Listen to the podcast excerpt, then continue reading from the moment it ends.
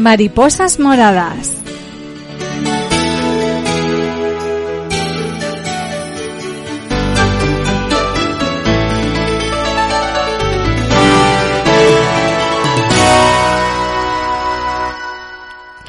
Buenos días a todos. Bienvenidos una semana más a nuestro programa Mariposas Moradas, donde de la mano de la Asociación de Lupus y Autoinmunes de Castilla-La Mancha, Alman, damos visibilidad a los afectados de esta enfermedad autoinmune, que en España afecta a unas 100.000 personas y en Castilla-La Mancha son unas 2.000.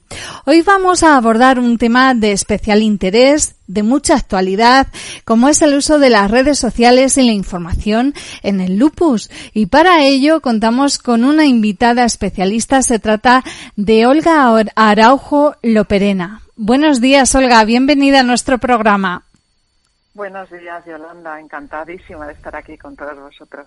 Muchísimas gracias por la invitación. Gracias a ti. Bueno, Olga es médica especialista, es internista en el Hospital Clínic de Barcelona, con una presencia en redes sociales constante, que además la culmina con una gestión de, con la gestión de la página web www.medicointernista.es, que se acerca a los pacientes que no se integran en los circuitos tradicionales y que necesitan más ayuda si cabe, ya que son quienes buscan información sobre salud en la red. Además, colabora de forma altruista y voluntariamente en diferentes asociaciones de pacientes y proyectos con el fin común de acercar el mejor conocimiento científico a los enfermos y ayudarles a gestionar tanto su proceso como sus consecuencias. Pues de todo esto vamos a hablar con Olga. Olga, vivimos en un mundo conectado a las redes sociales, ya sea con Facebook, con Twitter, Instagram, YouTube. ¿De qué forma influyen en el ámbito sanitario y de los pacientes? Explícanos cuáles son los beneficios, los pros y los contras del uso de las redes sociales en el ámbito de la salud.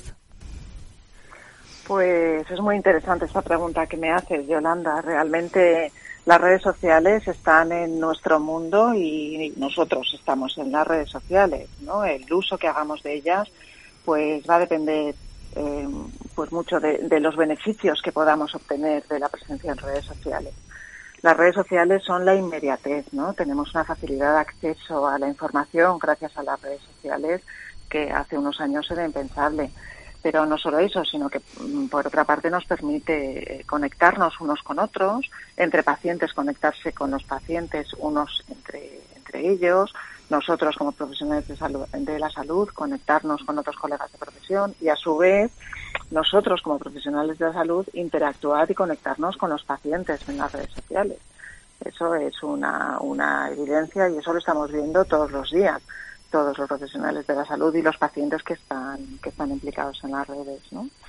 a nosotros también como médicos como profesionales de la salud nos permite el acceso a las últimas actualizaciones de las guías de práctica clínica y, en fin a los últimos artículos que han salido publicados. Es muchísimo más fácil ahora encontrar esta información a través de la red social Twitter por ejemplo. Muchas veces nos resulta mucho más sencillo y más inmediato que cuando te pones a buscarlo por otros canales o por las vías tradicionales.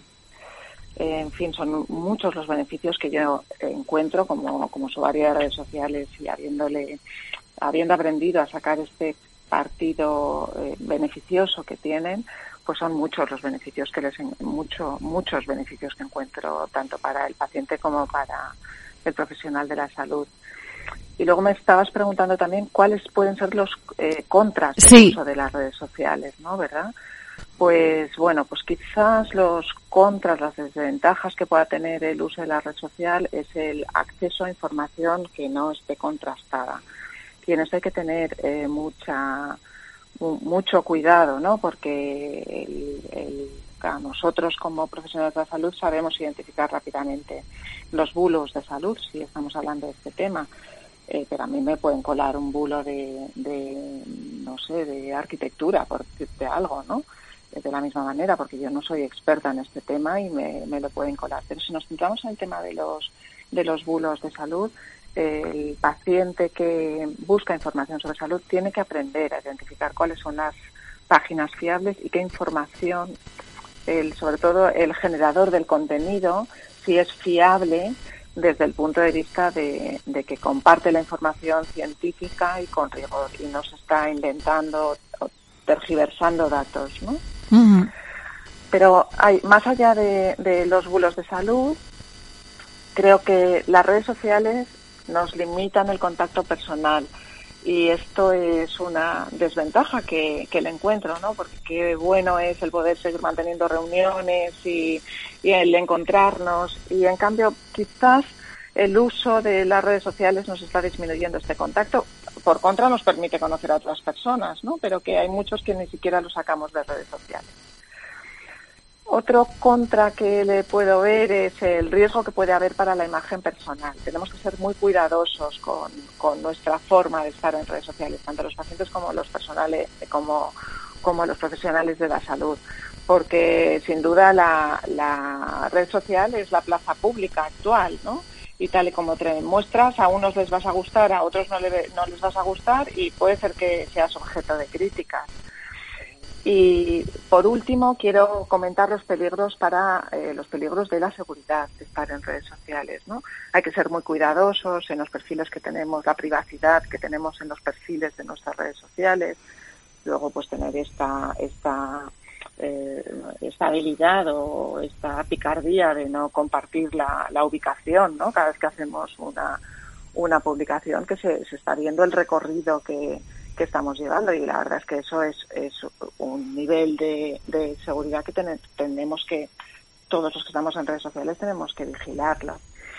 Y, pero en general, a pesar de estos riesgos que hablo de, de, de, que expones tu imagen pública y que puedes ser objeto de críticas, de los riesgos de la seguridad con compartiendo la ubicación y determinada información que quizá no sea adecuada compartir en una red social, el menor riesgo personal, o sea, el, menor contacto eh, personal que se pueden establecer, que se puede establecer, a pesar de todos estos inconvenientes, la balanza, desde mi punto de vista, pesa hacia hacia los pros, ¿no? Que te he comentado, de la que hay en redes sociales con los pacientes y entre nosotros mismos, eso eso no lo encontramos con otras plataformas. Olga, nuestro contexto social está enclavado en el de la sociedad de la información y la información bien usada puede convertir a los pacientes en pacientes empoderados. Esto, este factor lo valoras como algo muy positivo, que haya más información al alcance de los pacientes. ¿Es bueno que los pacientes vayan a consulta sabiendo más sobre enfermedades? Pues desde mi punto de vista, sí, Yolanda, yo lo veo buenísimo. Es, otros colegas no, no están demasiado de acuerdo con esto, ¿no? Pero para mí es una buenísima oportunidad. O sea, me gusta mucho que el paciente tenga conocimiento de su información, de su enfermedad y haya adquirido la información, bueno, a través de lo que él tiene a mano, que es eh, las redes sociales o, o Internet simplemente, ¿no? A través de Google. Y entonces, en este sentido, es una buenísima oportunidad para dirigir a los pacientes a páginas fiables.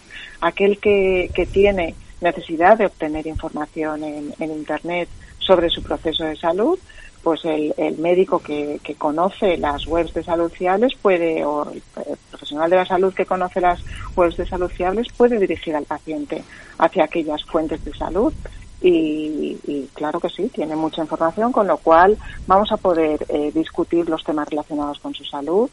Eh, ha, recibido ya una, una educación en, su enfermedad de una fuente fiable, con lo cual yo estoy encantada de poder hablar con él y con el paciente y resolverle las dudas cuando él ha adquirido esta, esta información desde una fuente fiable de, información sobre salud. Sí, sí, a mí me parece muy bueno, no me molesta en absoluto, al revés y me, gusta mucho encontrar un paciente que, que ha buscado información y que, y que quiere debatir las, las dudas que tiene conmigo sobre esa información que ha encontrado. Claro, Olga, y es que hay muchos pacientes que encuentran mucho más apoyo y comprensión compartiendo sus experiencias personales, pues eso, lo que estamos hablando a través de las redes sociales. Eh, tú nos lo has explicado, es un beneficio muy reconocido. Pero, ¿qué riesgos, si es que los hay? Nos has dicho el tema de compartir ubicación. ¿Hay algún otro riesgo eh, en el que un paciente de lupus deba tener precaución a la hora de hablar, pues, de sus condiciones de salud, de sus circunstancias respecto a la enfermedad? ¿Qué recomendaciones nos das? Pues mira, yo creo que el riesgo un poquito lo hemos venido comentando, ¿no? En la, cuando te he hablado así en términos generales. la red social es la nueva plaza pública y tú decides si compartes tus problemas de salud en, red social. Piensa que no te, no te van a escuchar solamente tus seguidores, ¿no? Una vez lo haces público, el, eh, ese mensaje que has publicado en una red social ya se escapa de, tu control y no sabes dónde puede llegar. Yo el riesgo que le veo es esta exposición. Y que pueda haber algún tipo de, crítica o encarnizamiento con la persona que publica, que tiene la necesidad de publicar sus, temas de salud. Bueno, pero, pero por otra parte también se sienten muy aliviados en, su día a día, ¿no? Si les hace el compartir su situación y ver que otras personas lo están pasando como ellos, pues les hace el proceso más llevadero. Y entonces, en este sentido, lo que cuando me hablan de este tema o me preguntan sobre este tema, yo lo que recomiendo es el tema de los grupos cerrados de Facebook, más, más que hacer un hilo de cómo me encuentro en Twitter sobre mi enfermedad y lo mal que me siento o qué solución han dado a este problema en Twitter, que es una red más abierta y que no permite una segmentación del contenido. En Facebook tenemos los grupos cerrados de cada una de, cada uno de los procesos. En contra del tuyo de lupus hay un montón de grupos cerrados de pacientes sobre lupus y que ahí comparten sus propias experiencias, ¿no? Eh, entonces eh, yo eso lo veo lo veo como como fuente de información por un lado, porque los propios pacientes que dirigen estos grupos suelen ser pacientes empoderados, lo que hemos hablado antes, que tienen conocimiento de la enfermedad y, no comparten cosas que no sean, que no, que se escapen del rigor científico. Em, además de, eso, pues encuentran eh, situaciones muy parecidas a las, que ellos están viviendo y puede ser, puede servirles de, de alivio, ¿no? Pero siempre recordar, Yolanda, que el paciente que tenga alguna duda no le sirve el consejo del, desconocido que se lo ha dado en Facebook, ¿no? Que tiene que consultarlo con, con su médico o con su enfermera de referencia para al final resolver esa duda que le está acusando. ¿no? ¿Cómo puede proteger un paciente de lupus su derecho a, a, la intimidad, a la protección de datos, si comparte experiencias personales sobre su enfermedad? ¿Hay riesgo de que se vea vulnerables estos, estos factores? Hombre, el, claro, sus datos ya no los está protegiendo desde el momento en el que los hace públicos, ¿no? en el momento en el que estás en una red social compartiendo tu información tú solo, pues, pues evidentemente tú estás autorizando a que todo el mundo, eh, la, protección de datos es, si yo compartiera la información del paciente sin, su consentimiento, ¿no? Eso sí. Eso ahí sí que tengo que tener muchísimo cuidado los profesionales de la salud cuando compartimos información de pacientes primero solicitando permisos es que vamos a, compartir un caso clínico en concreto o una fotografía, siempre pedir permiso al paciente antes de publicarla en redes sociales, aunque sea verdad, y luego por otro lado anonimizando completamente la, la información que estamos compartiendo, ¿no, Yolanda? Pero cuando el propio paciente comparte su información, ahí no hay, no hay eh, derecho a protección de datos, es él el que está compartiendo la información relativa a su salud. Hay que tener cuidado con lo que se comparte. Yo creo que sí, que hay que tener cuidado con lo que se comparte. No todo sirve, ¿no? Mm, o sea, no todo es no todo es válido, o no todo debería ser válido. Entiendo yo, ¿eh? Pero pero sí que te encuentras que hay pacientes que, que comparten cualquier tipo de tema que les preocupa, ¿no? Eh, sí, sí, realmente sí. Cualquier tipo de tema que les preocupa, desde la última operación que se han hecho, hasta el tratamiento que están llevando en estos momentos, hasta problemas emocionales que están teniendo, absolutamente cualquier tipo de información. Pero bueno, es su decisión, a lo mejor a ellos les alivia o, lo encuentran como un reclamo, ¿no? Vamos a hablar de las asociaciones de pacientes, Olga, si te parece, porque también estas son muy activas en redes sociales. Eh, las asociaciones de pacientes prácticamente en su totalidad cuentan con redes sociales eh, como una herramienta, un instrumento vital de conexión y cercanía con los pacientes y con las familias. ¿Cómo valoráis desde el punto de vista de los especialistas el papel que tienen las asociaciones al mantenerse tan activas a través de estos medios? Pues a mí me parece fenomenal, Yolanda. Yo soy una aliada de las asociaciones de pacientes. Desde luego en mí encuentran una colaboradora directa, ¿no? Siempre que me lo piden, colaboro activamente con, con ellos, con las asociaciones de pacientes. doy charlas divulgativas siempre que me lo piden y además no solo eso, sino que impulso, organizo, eh, participo en acciones en redes sociales para la sensibilización de enfermedades como el lupus, poco conocidas como las autoinmunes y el lupus en concreto, ¿no? O sea que a mí me parece fantástico lo que hacen. Piensa que las asociaciones de pacientes detrás tienen un comité científico, ¿no? Que, o sea, que está formado por, por médicos, expertos en, en las enfermedades en las que eh, sobre, la que se sobre las que se asocian, en este caso sobre el lupus, hablamos de las asociaciones de pacientes de lupus, y entonces yo tengo la suerte de formar parte del Comité Científico de la Asociación Catalana de Lupus. Y, y sí, pues estoy, vamos, a mí me parece muy bueno porque sé que la información que están publicando ellos sobre salud, sobre el lupus, es una información contrastada con nosotros, con lo cual no tengo ninguna duda que toda esa información es fiable y, buena, ¿no? Y científica, ajustada al rigor científico. Sí, sí. Me parece fenomenal. Todas las campañas que hacen de sensibilización sobre la enfermedad, de campañas de, de crowdfunding, ¿no? De conseguir eh, financiación para los proyectos científicos, para la investigación del lupus, me parece que los pacientes y luego las propias campañas que hacen para conseguir mejoras para su propia enfermedad, ¿no? Gracias a las asociaciones de pacientes, los pacientes con lupus, pues tienen ahora el tema de las lunas, ¿no? Del, del tintado de las lunas para la protección del sol. Tienen el acceso al, al, a un precio mucho más asequible al, a los fotoprotectores, ¿no? O sea, cosas que no contempla el Sistema Nacional de Salud, eh, gracias a las asociaciones de pacientes se está consiguiendo, con lo cual eh, tienen un poder y una fuerza muy buena. Y también los representantes de las asociaciones de pacientes creo que es muy importante que estén en los comités científicos de, de las determinada, de determinadas sociedades científicas y debatiendo o dando su parte de opinión, cuidado aquí eh, con lo que digo, ¿eh? ¿eh? sobre las guías de salud en relación a la enfermedad. Ellos al final eh, tienen una visión y un punto de vista de paciente que a nosotros a lo mejor se nos puede escapar y sus aportaciones son tremendamente útiles para acabar de redondear esa recomendación. Con lo cual yo, vamos, mm, Apoyo total. Total, absoluto. Me tienen para lo que quieran. Sí, sí, sí. Olga, en las redes sociales, en las webs, encontramos información de cualquier patología que busquemos y desde luego con el lupus no puede ser tampoco de otra forma. ¿Qué páginas web nos aconsejas consultar dada su gran fiabilidad y veracidad de información mostrada? Y también qué grupos cerrados en materia de lupus conoces y que podamos recomendar a nuestros oyentes? Pues mira, eh, respecto a, a, las, a las webs que yo puedo recomendar hay eh, muchas seguro que me dejo algunas. O sea, seguro que me dejo muchísimas, vamos, ¿eh?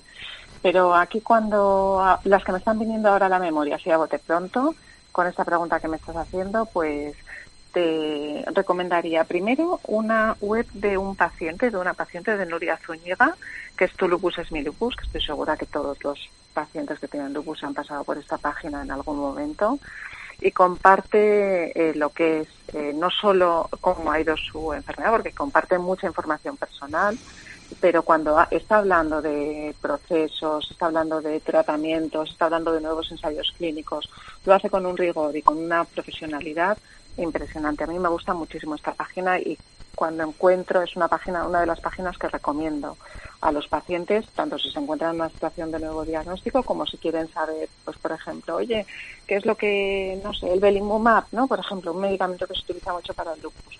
Pues eh, Nuria Zúñiga tiene un apartado de, nuevos tratamientos, de, de los biológicos en su página web y lo explica desde el punto de vista del paciente con su lenguaje de paciente para los pacientes siguiendo el reporte científico, ¿no? Me parece que es una página que para apuntarla y para guardarla y revisarla periódicamente.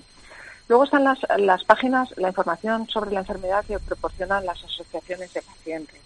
Entonces, en este sentido, sin duda, la CELUPUS y la Asociación Catalana de Lupus, la Asociación Catalana de Lupus la conozco directamente y CELUPUS sé que también hacen, eh, comparten información con rigor científico, con eh, asesorados por su comité científico, su comité de médicos, que los asesoran y es información también buenísima y fiable para, para los pacientes, ¿no? Para obtener información sobre su enfermedad. Y ya, eh, si vamos, hacemos un paso más hacia adelante, pues te hablaría de las páginas de las sociedades científicas. Y entonces, en este sentido, buscaría información en la página, en el apartado para pacientes, tanto de la Sociedad Española de Medicina Interna, que tiene información sobre enfermedades autoinmunes y sobre lupus, como de la Sociedad Española de Reumatología, que también tiene su apartado para pacientes con información fiable y de salud. Si nos vamos, nos movemos ya fuera del, entorno de, de las sociedades científicas y nos vamos al área de los hospitales, que también publican, eh, tienen en sus páginas web, en sus portales corporativos, tienen información dirigida a pacientes. Yo la que más conozco es Portal Clinic. Bueno, porque ya me llamaba mucho la atención antes de estar trabajando aquí en, el clínico como estoy ahora, me llamaba mucho la atención lo bien que publican la información para los pacientes y también tienen el apartado específico de enfermedades autoinmunes que está eh, contrastado por los médicos que con los que yo tengo la suerte de trabajar ahora, ¿no? Redactado por ellos y con información dirigida hacia los pacientes, con lo cual les dirigiría también a la página de Portal Clinic. Y bueno, y no, no he venido aquí a hablar de mi libro, Yolanda, pero yo tengo en mi propia página web. te iba a preguntar por ella, te iba a preguntar por ella. Háblanos de ella, por favor. Sí, tengo en médicointernista.es. De hecho, como las enfermedades autoinmunes son mi pasión y el lupus es una es el paradigma de la enfermedad autoinmune, cuando empecé con la página web los primeros los primeros posts que hice fueron sobre sobre lupus precisamente, ¿no? Y de hecho es del tema, hablo de otros temas, pero del tema del que más hablo en mi página web es de lupus precisamente. Entonces ahí el paciente puede encontrar, tiene un buscador muy sencillo, pones lupus y te salen todos los artículos que están etiquetados con lupus, que deben ser unos 10 o 12, y ahora no recuerdo cuántos tengo, pero tienes sobre, sobre qué es el lupus, sobre si me puedo quedar embarazada con el lupus, si los riesgos que hay con el embarazo, sobre el tratamiento, qué significa tener unos sanas positivos, que es el marcador este de, eh, del autoanticuerpo para, bueno, en fin, son varios varios artículos, varios posts que están hechos con muchísimo cariño y con todo el rigor científico y que han tenido mucha aceptación. Bueno, reciben de hecho muchas visitas, ¿no? O sea, que se encuentran, se deben encontrar con facilidad cuando googlean el tema del lupus porque sigue recibiendo muchísimas visitas estos artículos, sí. Ajá. Olga, se nos acaba el tiempo de programa por hoy. Se me quedan, como oh. siempre, muchas preguntas en el tintero, pero no te preocupes porque vamos a hacer contigo un segundo programa. Pero antes de que se nos acabe, Olga, déjame hacerte la última pregunta por hoy. Eh, de forma breve, porque nos quedan tres minutillos. Eh, Olga, el tema de la pandemia del coronavirus, ¿cómo ha afectado a las redes sociales? Porque, pues a lo mejor lo presencial se ha tenido que aparcar, pero se ha potenciado el tema, el tema virtual. Hemos asistido a congresos nacionales de forma virtual, las webinar, es decir, que eso se ha visto potenciado. ¿Tú cómo, cómo, qué análisis haces de cómo ha influido la pandemia mundial a la hora de eh, potenciar este tipo de eventos? Pues mira, yo creo que la pandemia nos ha puesto sobre la mesa la necesidad de adaptarnos en tiempo récord a las nuevas tecnologías. Y lo hemos hecho, nos hemos adaptado y lo hemos llevado a cabo y ahora le encontramos las ventajas a estas nuevas tecnologías, ¿no? El eh, poder estar gracias a, las, a, los eventos online, poder estar en, la otra parte del mundo sin necesidad de desplazarte, pues la verdad es que es una ventaja, tanto si tienes que actuar como ponente en ese evento como si tienes que, si eres participante y te quieres poner al día en ese congreso, ¿no? Pero bueno, eso pensamos, todos pensamos que este tipo de eventos o este tipo de compartir la información a través de las reuniones online eh, no va a ser único, ¿no? O sea, no se va a quedar a monopolizar el terreno, sino que muy probablemente vamos a llegar a un a una forma mixta de compartir la información y de estar al día en los congresos, en las reuniones, en los webinars, ¿no? Aunque hay algunas que se sigan manteniendo online, muy probablemente vamos a llegar a un modelo mixto, que es a lo que tendríamos que tener tendencia a hacer, aprovechar las grandes, las nuevas tecnologías, pero no perder la presencialidad, lo que te comentaba antes. que era una desventaja de las redes sociales, que perdemos el tú a tú, el contacto con las personas. Sí. Sin duda, esto también es una desventaja. Pues Olga, lo dicho, el tiempo de programa por hoy se nos acaba, pero si te parece, la semana que viene volvemos a hablar contigo de todas las cuestiones que nos han quedado pendientes que son muy importantes. ¿Qué te parece? Pues me parece estupendo, yo encantada de seguir participando con vosotros. Pues entonces, así lo hacemos, volvemos a hablar contigo la semana que viene. Muchísimas gracias, Olga. Muchas gracias, Yolanda. Muchas gracias a la Asociación de Castilla-La Mancha de Lupus. Muchas gracias a todos. Hoy hemos hablado con Olga Araujo Loperena, eh, médico especialista en el Hospital Clinic de Barcelona y volveremos a hablar con ella la semana que viene. A ustedes, queridos radio oyentes, agradecerles la atención que nos han prestado una semana más. Nos volvemos a encontrar, si así lo desean, en el mismo sitio y, a la misma hora, Mariposas Moradas, los viernes a mediodía en CLM Activa Radio. Hasta entonces, sean muy felices.